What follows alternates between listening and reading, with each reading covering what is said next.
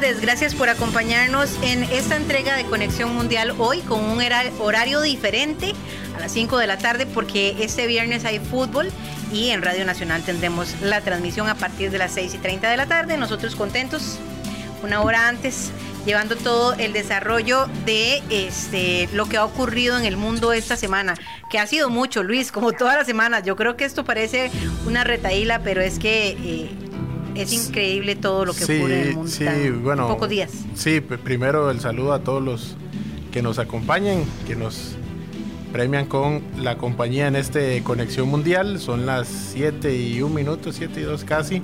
Efectivamente ha pasado muchas cosas. Esta semana y la anterior hemos estado muy cargados, a veces quedan hasta temillas fuera porque no se puede todo. Pero eh, hemos tenido muchas elecciones y, vienen y vienen más procesos. Y las de esta semana están muy interesantes además porque tienen un contexto bastante tenso ambas. Sí, este hay, hay que ver qué sucede. Bueno, vamos a, vamos a iniciar nuestro, nuestro tema. Eh, el primer tema, elecciones en Chile. Eh, particularmente en esto vamos a hablar también de las elecciones en Venezuela. particularmente en Chile, sí es, va a ser muy interesante saber si la votación ahora refleja la de la votación que se hizo en la constituyente, ¿verdad? Que fue un poquito más hacia la izquierda, un poquito de, de figuras desconocidas de la política, ¿verdad? fue una cachetada que se llevaron, digamos, el establishment. Y en el caso de Venezuela, bueno, son las primeras elecciones en muchos años donde participa nuevamente la oposición. Cinco eh, años. Cinco años, quince de, años de, sin observadores. En este caso hay observadores. Eh, pero bueno, ya vamos a, tocar el tema de Venezuela. Vamos a iniciar con el tema de Chile. Bueno, Chile eh, tiene elecciones presidenciales este domingo. Siete son los aspirantes a la presidencia, pero lo más interesante es la coyuntura que existe en este momento en Chile ante un descontento social. Tenemos las manifestaciones que llevaron a eh, el plebiscito y la redacción de la nueva constituyente constituyente que debería estar lista a mediados de 2022. Esto tambalea un poco la situación en Chile un poco también la situación económica que ha golpeado la pandemia, a pesar de que este país es uno de los más ricos de América Latina, se puede decir. Y eh, también el estado de excepción debido a la violencia es un factor que está afectando muchísimo este proceso.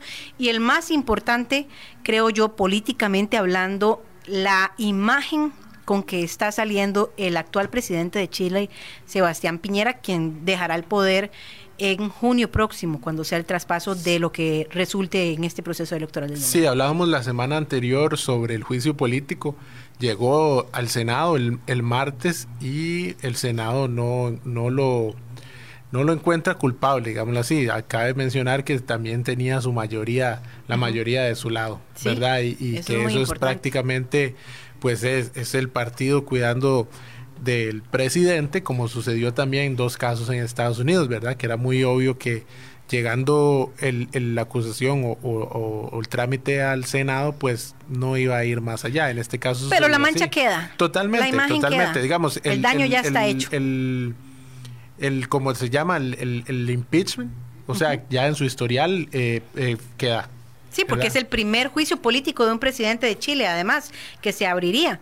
Y pues ya el Congreso lo había avalado y pasó al Senado. Que en el Senado no procediera no quiere decir que además ya las publicaciones de los papeles de, de, Pandora, le hicieran eh, un, un golpecito también a su imagen que repercute de alguna manera en el candidato presidencial de, de su partido, ¿verdad? Del oficialismo que es eh, Sebastián Sichel. Sí, y recordemos que además el, este proceso que se lleva en el Senado es la acusación política de lo sucedido con, o lo expuesto por los papeles de Pandora, pero también había una acusación eh, tributaria, una investigación tributaria por, para, para, analizar si realmente se pagó lo que se tenía que pagar por la transacción de la, de la minera, que es el centro de todo el, el problema que, en que se metió el de Sebastián Piñera. Ahora, eh, vamos a ver cómo afecta. Estas elecciones son este domingo, vamos a ver si afecta, eh, termina afectando al candidato que, como usted lo menciona, el que, del oficialismo, o qué otras eh, situaciones pueden entrar en juego porque quien lleva la, la delantera en las encuestas eh, no es el, el, oficialista. Ahí es algo muy curioso y, y lo que está ocurriendo en Chile actualmente, lo leía ayer en un artículo de un medio internacional, es una decisión de orden o de cambio de orden porque la situación, como lo habíamos resumido actualmente, eh, está generando un caos con todos los diferentes eh, grandes escenarios que se están presentando a nivel social y político dentro de Chile, con una oferta como la que ofrece la extrema derecha, en la que incluso ha mencionado un regreso al gobierno de Pinochet, un poco más liberal, un poco más abierto, un poco más... Eh, de progreso, de desarrollo, más capitalista, y está el otro escenario que sería el de cambio, que es el de la extrema izquierda, que habla un poco más de adoptar incluso políticas europeas. Eh, un poco eh, interesantes, curiosas y que tienen afinidad también con las masas que se han estado manifestando y que han también reunido, como usted lo decía Luis antes, la eh, el grupo para redactar la constituyente. Entonces, hay está el escenario en que podrían pasar a segunda ronda, que es el que más apuestan los expertos en política en Chile, que sería la extrema derecha y la extrema izquierda. Dos alas ajenas completamente a los gobiernos del pasado de, eh, por lo menos de los últimos 20 años de Chile, que siempre han estado cerca del centro, centro de izquierda, centro derecha principalmente, y pues ahora lo, lo que tenemos como favoritos son las, los extremos completamente muy, muy marcados. Ese podría ser un escenario, pero hay un otro escenario que es ¿qué van a decir los indecisos? Porque el porcentaje de indecisión es muy alto, es superior a 20, ajá, por ciento. Más o menos. Y es un, si estamos hablando que los favoritos que son el de izquierda y el de derecha, alcanzan unos 30, 40% de, eh, de, de aprobación o de apoyo y cualquiera de los otros tenga un 10, 15%, si todo este porcentaje de indecisos le da eh, el apoyo, por ejemplo, al oficialismo, lo pone por encima de cualquiera de estos dos. Entonces, lo cierto es que no hay nada cierto. Sí, en Chile y como mayor parte del mundo, el, se cuenta antes del día de las elecciones a los indecisos como un partido. Sí. Este sería el segundo, más o menos por ahí. Bueno, están esos dos escenarios: la sorpresa, la sorpresa ya clara de los extremos o una sorpresa que nadie sabe. A mí me ha sorprendido mucho, eh, o no sé si es muy tradicional en las elecciones de Chile o es en esta ocasión como el nombre de Pinochet ha estado escuchándose recordándose. exactamente en los debates en, en, es que son 20 años. sí. Pero eh, el, pero es ambiguo Luis. Ahora que usted lo menciona es ambiguo porque las manifestaciones precisamente eh, lo que querían era un cambio en la constitución política que fijó Augusto Pinochet en su momento hace 20 años eh, y que y que y que no es lo que parece que el pueblo chileno quiere. De alguna forma, si lo vemos desde la parte social y desde la parte de la nueva constituyente, pero a la vez en el escenario político vemos un ruido, un ruido muy fuerte de regresar a esas políticas. Entonces, se nota claro en cuando eh, eh, los extremos son los que están predominando. O sea que Chile está dividido en dos posiciones. Sí, en este momento los candidatos que lideran son Antonio Cas del Partido Republicano, el doctor Miedo, como le, llamaron en el que quiere hacer una zanja en, la frontera norte. En el último debate. Eh, y Gabriel Boric, de Apruebo Dignidad. El más joven de los candidatos. Que es una, una unión con, el Partido Frente Amplio y, el, Comunista. Eh, lo más probable, eh, además de los escenarios que, que nos dice el es que hay una segunda ronda entre estos dos, o es lo que están apuntando ellos dos principalmente. Eh, va a estar muy interesante. Que además, vea si todo genera una gran incertidumbre, que eh, este escenario que, que, se apunta es lo que dicen los expertos, pero también lo que apuntan las encuestas. Y se dice que en Chile las encuestas nunca, o por lo menos en los últimos años, han atinado Entonces todavía se vuelve más complicado, más complejo. Cada vez más normal en el mundo. Eh, además del presidente se eligen 155 diputados y 27 de los 50 senadores. Eh, o sea que la mayor parte del Senado también que eso es otro que lo hemos visto, lo vimos la semana pasada en Argentina, es algo que pone en jaque a cualquier presidente que sea electo. Exactamente, bueno, en Argentina terminó perdiendo por primera vez desde el 83 el peronismo el Senado.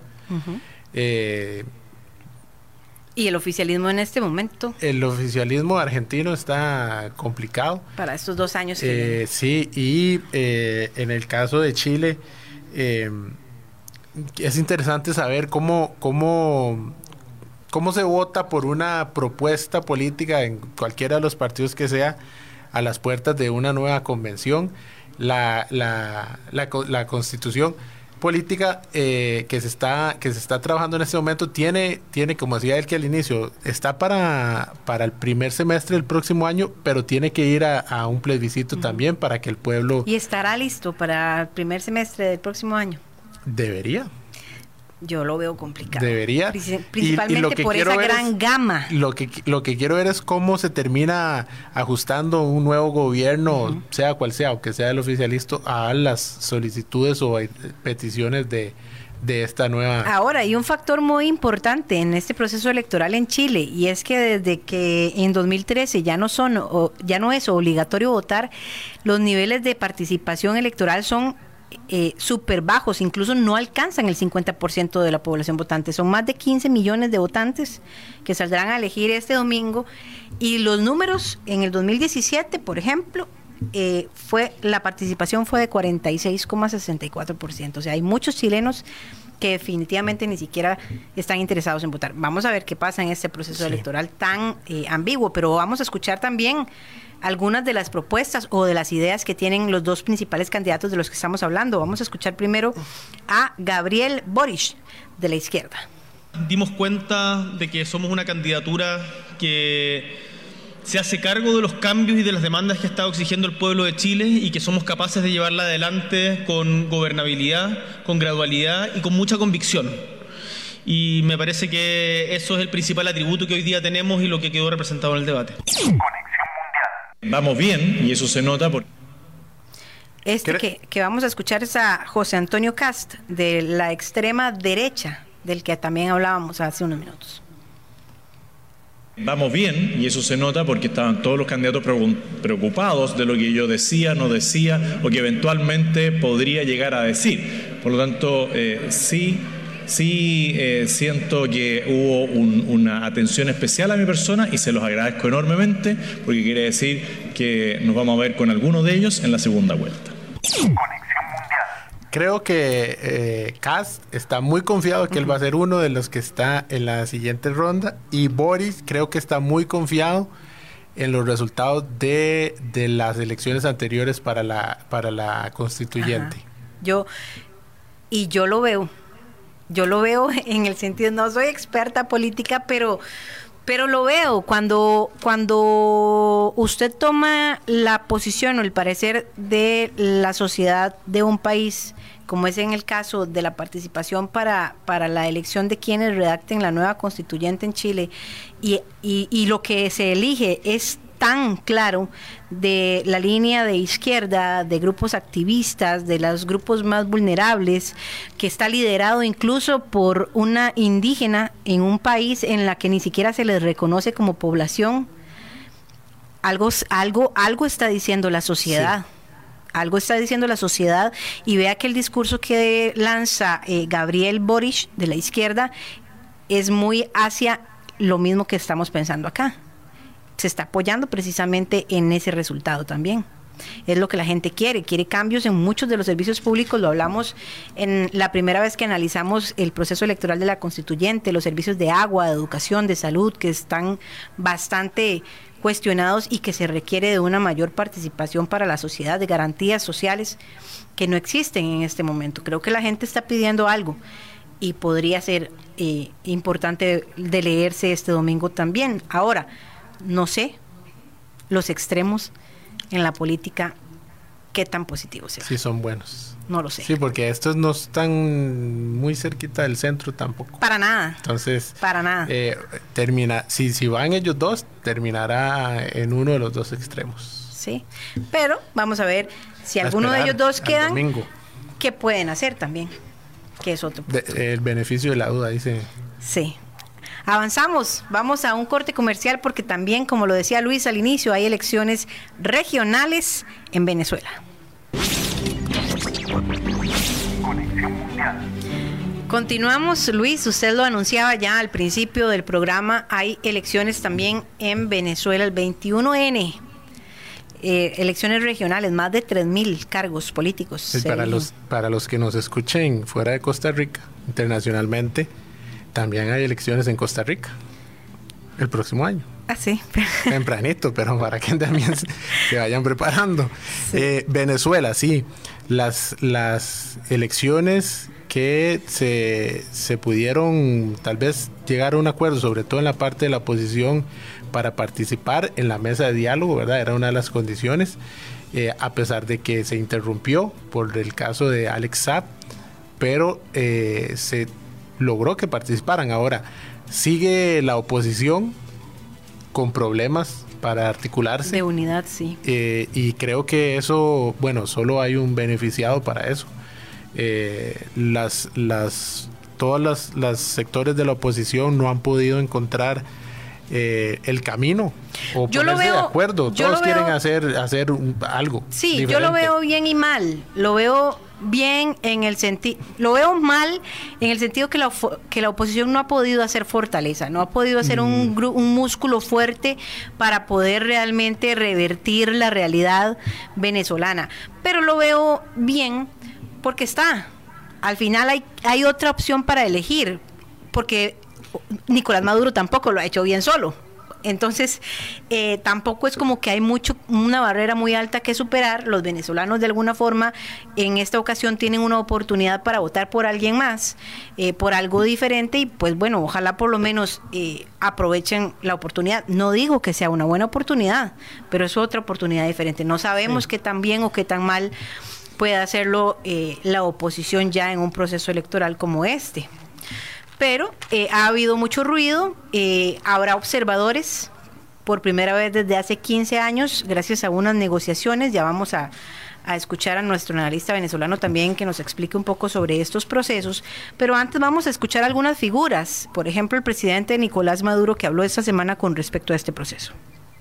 Da pena ajena, da vergüenza como el Departamento de Estado pretende inmiscuirse en los asuntos internos de Venezuela y pretende descalificar las elecciones que se vienen preparando con esmero. Yo no sé si las declaraciones de Nicolás Maduro a mí me divierten o me sorprenden. Departamento de Estado de, Estados Unidos, ¿verdad? Es el que hace referencia que es la, la constante la lucha eh, de Maduro y bueno, en su momento de Hugo Chávez también. Em, a lo que usted decía, si es bueno o malo, yo creo que en el momento, en el eh, siempre es positivo que esté la, la, la, oposición presente, ¿verdad? Pero creo que en este momento sí tenían que dejar todos sus intereses particulares a un lado y ser una sola fuerza. Y yo creo que... Sí creo que...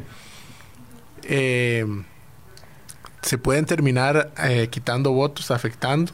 Sí. Y, y pues como les decía al inicio, solo va a haber un ganador ante eso.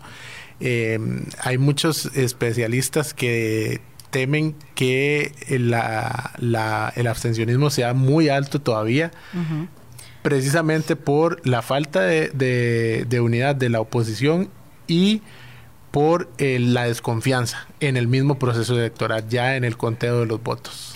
Sí, y, yo creo que, que, ahora que usted dice eh, sobre la unidad y está esta mesa de unidad, la MUT, precisamente si, si se les da la oportunidad de gobernar a nivel regional, será muy importante lo que puedan hacer después. dependerá mucho de, de, de, lo que alcancen en este proceso para las elecciones del 2025 presidenciales. El reto no es este proceso de este domingo. El reto es lo que logren de aquí en adelante, si se les da la oportunidad eh, de ganar varias alcaldías y varios cargos políticos, porque deberán ser más consolidados como, como, como bloque de oposición para alcanzar algo en el 2025, si es realmente lo que se busca. Pero vamos a conocer un poco los escenarios también. Tenemos eh, las declaraciones de eh, dos aspirantes. Eh, uno del oficialismo y otro de la oposición, hablando un poco sobre los procesos y también las capacidades que se tienen en este proceso. Yo estoy trabajando, todo el que va a perder comienza a justificarse. Todo el que se siente derrotado comienza a buscar excusas de por qué está derrotado. Si hemos hecho esto solamente como protector, imagínense la transformación de este Estado como gobernador. Imagínense el desarrollo, la inversión y el crecimiento. Esta obra que estamos inaugurando aquí hubiera sido imposible si yo no tengo buenas relaciones con el gobierno central. Y escuchamos, este era del oficialismo, vamos a escuchar también a la oposición. Nosotros estamos en una lucha desigual. Eh, el, el, el, el, régimen de Maduro eh, tiene sus candidatos. Los candidatos de Maduro controlan las estaciones de servicio en Táchira. Cada estación de servicio en los municipios es controlada por los alcaldes o por los candidatos alcaldes del oficialismo. Hoy un gobernador electo o un alcalde electo no tiene la responsabilidad o la posibilidad de resolver algunas cosas porque el gobierno de Maduro, el régimen de Maduro, concentró nuevamente los recursos y ha creado instancias supraconstitucionales o por fuera de la Constitución que no son reconocidas por nuestra Constitución como los padrinazgos en los municipios y los protectorados que han venido saboteando las gestiones de los alcaldes y los gobernadores. Bueno, ese es el escenario eh, en términos generales, ¿verdad?, en Venezuela. Pero nuestro amigo Héctor Bracamonte, analista internacionalista de Venezuela, nos expone un poco algunos de esos escenarios y precisamente lo que hablábamos ahora y lo que mencionaba usted, Luis, de eh, los observadores. Un aspecto que, eh, por lo menos a nivel internacional, es bien visto y que además, de alguna forma, podría decirse, y lo dice nuestro amigo Héctor, legitima un poco la administración. Sí, inclusive Estados Unidos lo celebró, ¿verdad? Vamos a escuchar eh, a, Héctor Bracamonte, que es analista político. Es correcto afirmar que en Venezuela se celebrarán unas mega elecciones. Podemos iniciar recordando que la Asamblea Nacional derogó la ley de regularización de los poderes estatales y municipales, permitiendo así que se convocara elecciones de gobernadores y alcaldes de forma conjunta es por ello que este 21 de noviembre serán electos 3.082 cargos políticos entre alcaldes, legisladores a los consejos legislativos y concejales, con la participación aproximada de 70.000 candidatos. Sin embargo, pese a la condición extraordinaria de estas elecciones, existen distintos elementos que son determinantes que debemos tener en cuenta. En primer lugar, la presencia de una misión de observación electoral de la Unión Europea por primera vez en 15 años. Sobre este hecho, cabe destacar que la Comisión visitó Venezuela dos veces, la primera de ellas en julio, donde emitió un informe que aseguraba la falta de garantías y transparencia para llevar a cabo las elecciones, y la segunda visita en septiembre, donde se logró un acuerdo en el que el gobierno se comprometía a establecer dichas garantías a través de la negociación política con la oposición. Esto es algo que se puede traducir como una manifestación de legitimidad y de credibilidad internacional al proceso electoral y por consecuente al gobierno que lo convoca, aunque también puede servir para hacer valer un hipotético resultado favorable para la oposición. Este es el primer escenario. Hay un segundo escenario también eh, de lo que ocurre en este proceso. Vamos a escuchar.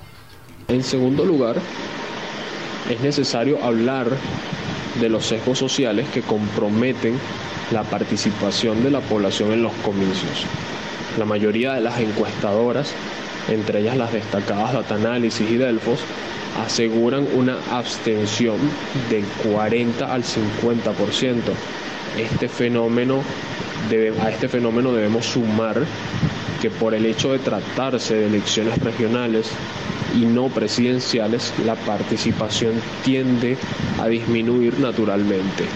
Sin embargo, también debemos tener en cuenta la presencia de candidatos opositores que se encontraban inhabilitados, la reincorporación de la tarjeta de la Mesa de la Unidad Democrática, la ya mencionada misión de observación de la Unión Europea y los avances logrados en la mesa de negociación en México, que pueden hacer que la abstención se reduzca lo suficiente como para equilibrar las elecciones. Recordemos que el oficialismo ostenta 19 de las 23 gobernaciones y 310 de las 335 alcaldías del país. Pero el panorama de la participación cívica es mucho más complejo de lo que parece. También hay otras variables que se hacen presentes. La pandemia, por un lado, que al parecer está de vacaciones, actualmente no hay restricciones hasta finalizar la época de sembrina, y la migración de más de 5 millones de venezolanos que sabemos que provocó una disminución del voto oficialista en las parlamentarias del 2020, pero que no sabemos cómo afectará al voto opositor tras cinco años de abstenerse a participar en elecciones. Es incierto también el escenario de este domingo. El tema de la migración me parece muy importante. Ese es un detalle. Eh, y ahora que hablaba Héctor de los escenarios, eh, hay tres escenarios que dan las encuestas, que es uno, el, el, peor, que es, son dos gobernaciones para la oposición. Eh, un escenario intermedio que serían seis y uno muy muy positivo que sería entre ocho y nueve. Vamos a ver qué pasa. Vamos a ver qué dice Héctor en el siguiente y último audio. Finalmente, en lo que concierne al plano económico y político, nos encontramos con que el país se encuentra experimentando lo que conocemos como un rebote en la economía, esto gracias al proceso de dolarización y a la paulatina apertura económica. Ahora podemos ver constantemente burbujas de gasto, el resurgimiento de algunas actividades económicas que se consideraban extintas por la inflación y la apertura de algunos negocios y locales comerciales.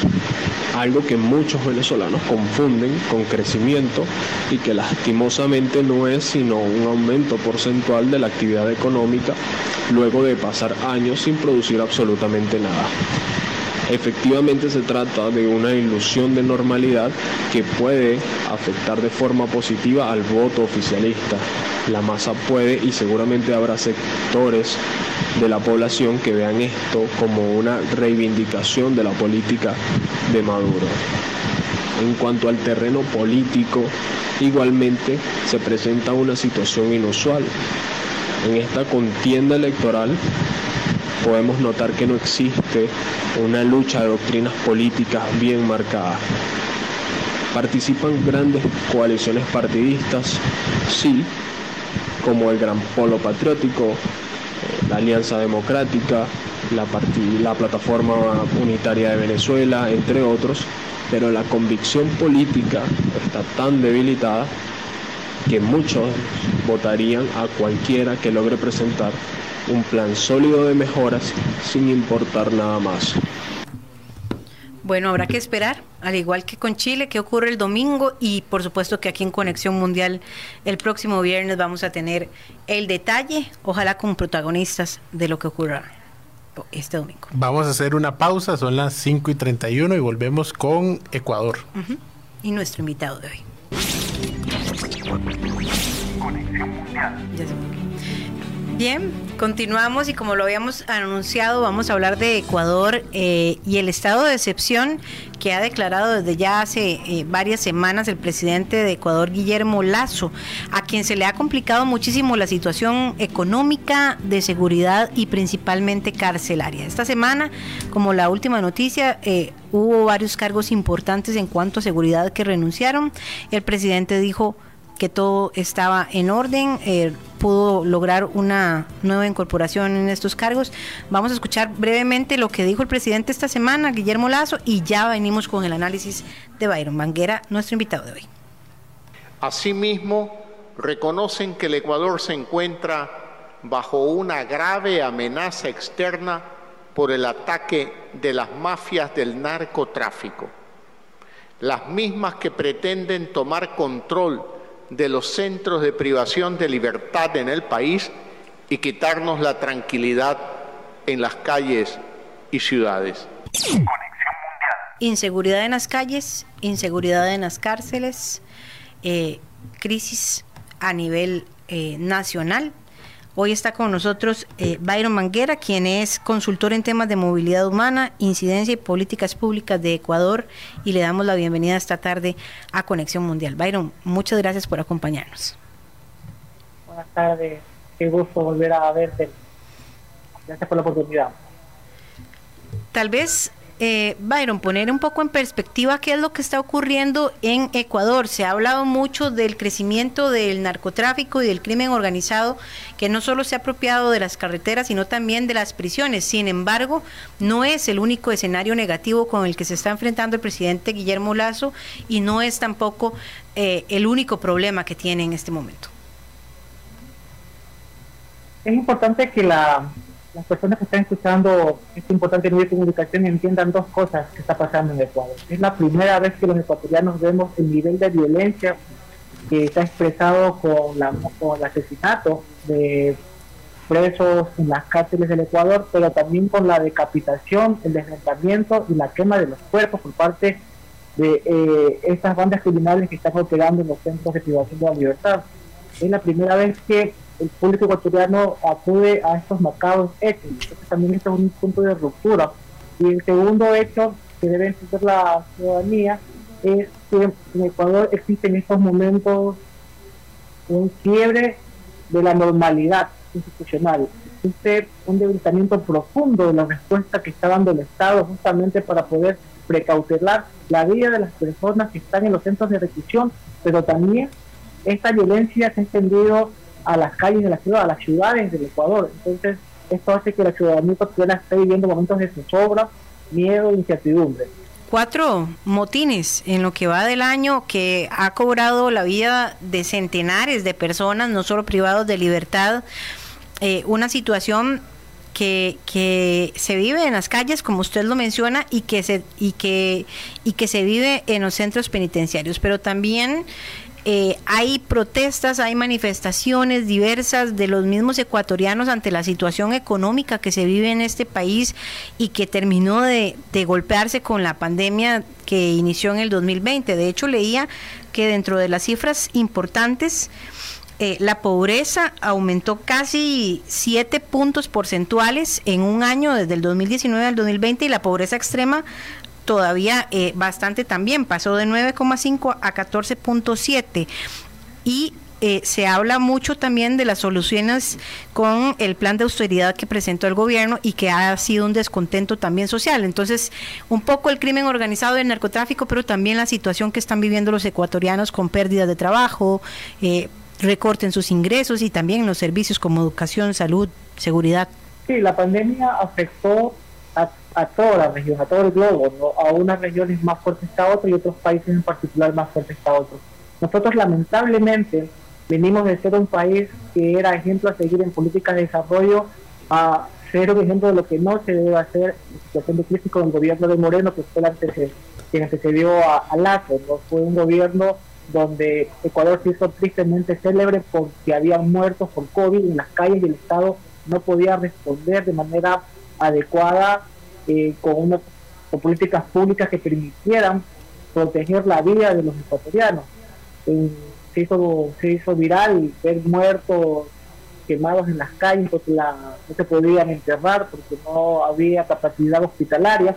Ese fue como el preámbulo de la película de terror que estamos viendo los ecuatorianos y ahora el tema de lo que está pasando en las cárceles, esta violencia inusitada que, ojo, el decapitar, desmembrar, quemar cuerpos envía un mensaje político también. Entonces, lo que estamos presenciando en Ecuador también es la mutación del crimen organizado que se está tomando y está poniendo de rodillas el Estado ecuatoriano. Y como tú lo decías, la cereza del pastel es la profunda crisis económica que estamos viviendo, que el gobierno de Lazo lamentablemente en campaña prometió una cosa en su plan de gobierno y hasta muchas que hizo, pero al llegar a la presidencia estamos viendo que está implementando las recetas de corte de ajuste estructural, de corte neoliberal, y lo que hace, y eso a nivel regional, ¿no? tienes que hacer en estudios comparativos de desarrollo que las propuestas o las políticas de ajuste estructural lo que producen es más pobreza, el debilitamiento del Estado lo que produce es más iniquidad y lo que estamos viendo es la falta de un horizonte de futuro,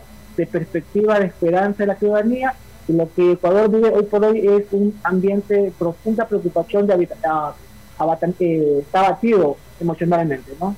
Sí, eh, eso es importante y bueno, sí, sí creo que no se puede desmeritar la presencia del narcotráfico y cómo han, aumentado los homicidios. Leía que eh, en el 2021, en lo que se lleva del año, o por lo menos hasta septiembre, habían 1.753 cifras muy superiores a las del 2018, 2019 y 2020.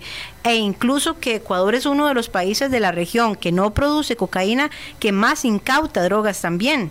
Eh, incluso viendo cifras, eh, me parecieron alarmantes. En el 2019 se incautaron 47 toneladas y en lo que llevamos del año se han incautado 93 toneladas. Ya no es una ruta de paso, ya no es un acceso eh, para exportar drogas, sino que también se almacena y se produce en este lugar. Y yo creo que siempre el crimen organizado y, y el narco se aprovecha, sabe, se sabe aprovechar muy bien de las oportunidades que le da la inestabilidad social de un país. Así es, el poder hoy el vacío, lo que estamos viendo es una economía que mueve billones, que es la segunda economía a nivel mundial en lo que se refiere a movimientos de dinero, ¿no? Entonces, eh, esto también es un fenómeno que no solo pasa en Ecuador, pasa en toda la región. Hemos visto una mutación del conflicto y de la economía basada en la droga.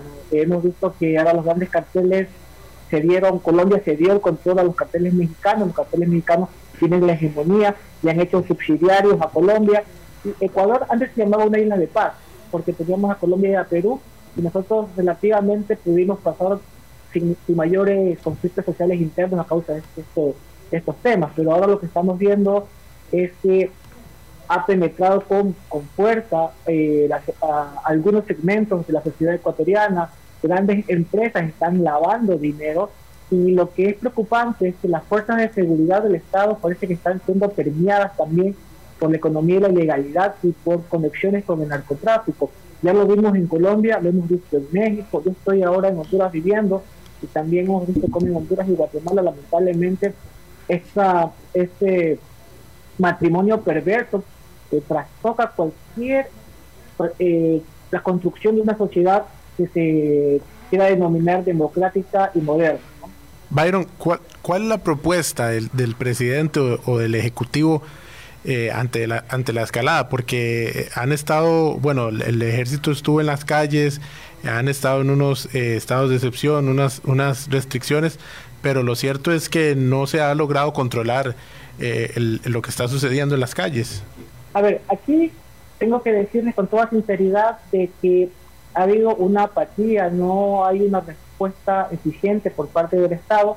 Es necesario construir política pública de seguridad, pero lo que estamos viendo son improvisación bajo la marcha. Eh, ante la presión mediática, ante la presión social, lo que está cambiando la luz son propuestas de orden de demagogia punitiva o penal es decir, el presidente eh, intentó presentar un proyecto de ley donde tipificaba como delito a, a los jefes de estas bandas criminales que ordenaban asesinatos, pero eso está, tipificado ya en, nuestra, Código Orgánico Penal. Eso demuestra que hay una incapacidad por parte del equipo que asesora al presidente, del equipo encargado de política de seguridad, y eso es lo preocupante, es decir, se necesitan políticas públicas, se necesita que el Estado pueda enfrentar estos problemas que son gravísimos y no solo desde el enfoque de la demagogia penal o desde la demagogia punitiva, es decir, sacar las Fuerzas Armadas. Venimos de cuatro decretos de emergencia, pero el no puede vivir gobernando con decretos de emergencia, necesita construir una política integral que vaya a, eh, atacar todos los, males que estamos, estamos viviendo. Claro, una, una punta es el tema de la seguridad ciudadana, pero ojo que las causas son mucho más profundas. Lo que decía es el tema de la inequidad social, el tema de que se están abriendo las brechas sociales de inequidad, la falta de oportunidades económicas, la falta de oportunidades de, empleo para amplios sectores que lamentablemente son caldos de porque son sectores populares que siguen como soldados de la guerra, en esta guerra que está alimentada por el dinero del narcotráfico. Entonces, en una sociedad que está que tiende a desmembrarse, a descomponerse, la convivencia y la construcción de una democracia sólida es cada vez más lejana. Y yo siempre digo que debemos verlo, debemos ver los ejemplos de los países hermanos, el caso de Colombia, el caso de México, y particularmente el caso de China. No podemos ser que de una república vayamos a, estemos caminando a ser un Estado fallido, cuando el Estado no puede responder a controlar espacios donde en teoría debería tener control absoluto, como son los centros carcelarios, eh, se, ven, se ven que estamos en, hemos tocado fondo. Entonces, es preocupante la situación, el gobierno todavía sigue sin dar respuestas sólidas o respuestas que satisfagan a la mayoría de la población ecuatoriana en este tema. Agregando a la pregunta que hace Luis, porque resulta interesante, ¿verdad? Eh, muchas veces un gobierno, un presidente declara un estado de excepción como primer medida o como acción inmediata para pretender detener el caos. Sin embargo, eh, no es la solución o por lo menos no la solución integral en una situación tan desequilibrada y tan inestable como por ejemplo lo que está sucediendo ahorita en Ecuador, en la que se abren portillos también para que las personas busquen alternativas económicas para alimentarse eh, en lo ilegal, de alguna forma, eh, por decirlo de alguna manera pero que además atribuye a un gran problema que existe carcelario. Leía que eh, hay celdas en las cárceles eh, en las que están hechas para 10 personas y hay 30, y pabellones en los que están hechos para 300 y hay 1200. Además ya del conflicto eh, que existe entre bandas, entre grupos que buscan siempre una lucha de dominio, de poder y de control. Entonces, es el estado de excepción una mampara para decir algo estoy haciendo, pero no estoy haciendo nada, o para callar, o para, o para detener algo que, que, que se vuelve indetenible. Ver, en sociología se llama que la, la sociedad del espectáculo, ¿no? necesitamos generar acciones grandilocuentes para que la gente piense o crea, la masa crea que se está que se está a cargo de la situación, pero lo que realmente está pasando dista mucho o está muy lejos de eso, ¿no? Y sí, tienes razón. La gente debe saber, o para que ustedes sepan, eh, muchos de los presos, las personas que murieron eh, en esta masacre, eran gente que tenía, que no tenía eh, órdenes de prisión en firme, es decir, porque la fiscalía también está usando de un concepto que se llama eh, la prisión preventiva. El derecho legal es que toda persona es inocente hasta que se demuestre lo contrario, pero la, fiscalía está usando de la prisión preventiva, es decir, que mientras prueban que es culpable, se meten preso. Entonces, gran, muchas personas que murieron eh, no tenían pues, eh, un caso firme. Entonces, aquí también el Estado va a enfrentar serios problemas porque también se vienen sendos juicios, ya se está hablando en la sociedad ecuatoriana de generar juicios ante la sociedad interamericana de derechos humanos, porque el Estado debe tutelar y garantizar la vida de las personas, particularmente de los que están privados de libertad, porque el Estado es el garante de su seguridad y de su vida. Y aquí necesitamos, o sea, más allá de la demagogia punitiva, más allá del populismo penal, Ecuador necesita eh, políticas de seguridad, políticas integrales de rehabilitación social que las había. El gobierno del presidente Rafael Correa implementó eh, una serie de mecanismos para mejorar la calidad de vida de las personas privadas de libertad, también el tema de aislamiento, eh, nosotros en Ecuador fuimos también eh, elogiados por esas políticas de, buenas prácticas que lamentablemente el gobierno de Moreno se, desmanteló, se desmanteló el Ministerio de, Justicia, donde justamente se inició el encargado del enfoque de la política de rehabilitación social y ahora con, con Lazo vemos que continúa justamente quitándole fondos a... Si tú le quitas fondos a la rehabilitación social, claro que el resultado va a ser que tienes una bomba de tiempo que, que estalló, ¿no? Ya va como más de cuatro, más de cuatro motinamientos, más de cuatro masacres que llena de vergüenza a los ecuatorianos. Byron, eh, tenés en conocimiento, si nos puedes decir, si la violencia que, que, se está viviendo es en todo el país, en todo Ecuador, o tal vez se, se, se enfoca en, en, en, algunas ciudades en específico? Bueno, sí, está focalizado a las ciudades, particularmente Guayaquil, que es el principal puerto de exportación, donde se encuentran las bandas criminales más grandes del país, que son los teneros, los lobos, los tiguerones, que son los que están disputándose. Y estas bandas tienen relaciones con los carteles internacionales de la droga, particularmente los mexicanos, los de cartel del Golfo y los de Jalisco Nueva Generación y los de Tijuana. Entonces, ahí vemos que Guayaquil, Manta, que también es, una ciudad que está en la provincia de Manaví, que tiene también puerto, está muy afectada, Esmeralda, que es mi ciudad natal, que también tiene puerto, donde además el tema de la violencia y del sicariato, que era un fenómeno que no se veía en Ecuador, que lo veíamos en Colombia, que lo veíamos en México, pero que no lo veíamos, que no era parte de nuestra cultura, el tema del sicariato ahora está entrando con fuerza, es decir, que el asesinato por encomienda, ¿no? por encargo, primero son con, supuestamente están matando entre bandas criminales, pero también hay un montón de daño de víctimas producto del daño colateral. Y los Tercero, que es preocupante, es la extorsión del secuestro ya de personas. Quien tiene un negocio, quien tiene una empresa, está siendo eh, atemorizada, está siendo extorsionada. Entonces, justamente esta dinámica conlleva esta dinámica de ilegalidad de, los, de las bandas criminales que están vinculadas al narcotráfico. Entonces, tú tienes Esmeralda, tienes Manta, tienes, eh, tienes Guayaquil, en menor medida Quito, que es la capital del Ecuador, pero que ahí, en cambio, hay una criminalidad de cuello blanco, que es el tema del lavado de capitales, a través de la, infraestructura de bienes raíces.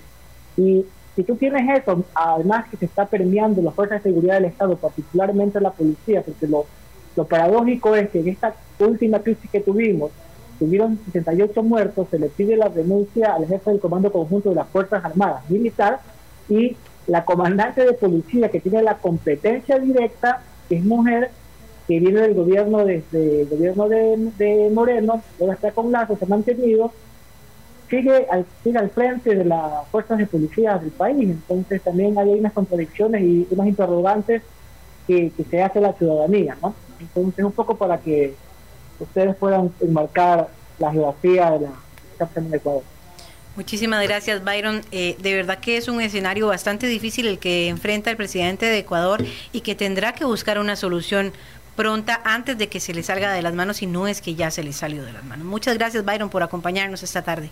Gracias a ustedes. Creo que también Costa Rica debería tomarle, tomar apunte de lo que está pasando en nuestro país. También ustedes también tienen vecinos que tienen unas dinámicas también bastante conflictivas, ¿no? Sí, y, y efectivamente... Eh, lo que, lo que nos describe aquí es, es como la, la, la fórmula o, o, tradicionalmente como va sucediendo en, en, los países que se están viendo apoderados por el, por el, por el narcotráfico, digámoslo desde la Colombia de, de Escobar y en Titos, eh, el, nivel de violencia, los actos de violencia, la manera en que se trabaja, se va repitiendo eh, de país a país y bueno, ese es, ese es el, el narcotráfico ya en su máximo poder. Sí, y bueno, lamentablemente. global, ¿no? Sí. Sí, sí, eh, es muy difícil, es, es, es muy regional también, eh, tanto en Sudamérica, Centroamérica y, y, pues su cuna actualmente, ¿verdad? en México. Bueno. También deben entender, es lo que me entiende el tema es que hay un gran consumidor, tiene un gran mercado, que particularmente es Estados Unidos, Canadá y Europa. También, Si no tuvieran quien consuma, no hubiera tampoco esta gran este gran negocio. Ahí es donde está la clave y el alimento del negocio, ¿verdad? ¿Quiénes lo consumen? Ese es el problema. Mientras, como usted lo dice, haya quien lo consuma, habrá quien lo produzca. Sí. Byron, eh, muchas gracias por la, por la participación. Y estaremos invitándolo luego también para hablar de otros muchos temas. Byron, muchas gracias por acompañarnos. Nosotros aprovechamos para hacer una pausa y ya venimos con el cierre de nuestro programa de hoy. Bien, nuestros últimos minutos. Como tres minutos nos quedan, pero muy rápido, una manifestación frustrada en Cuba.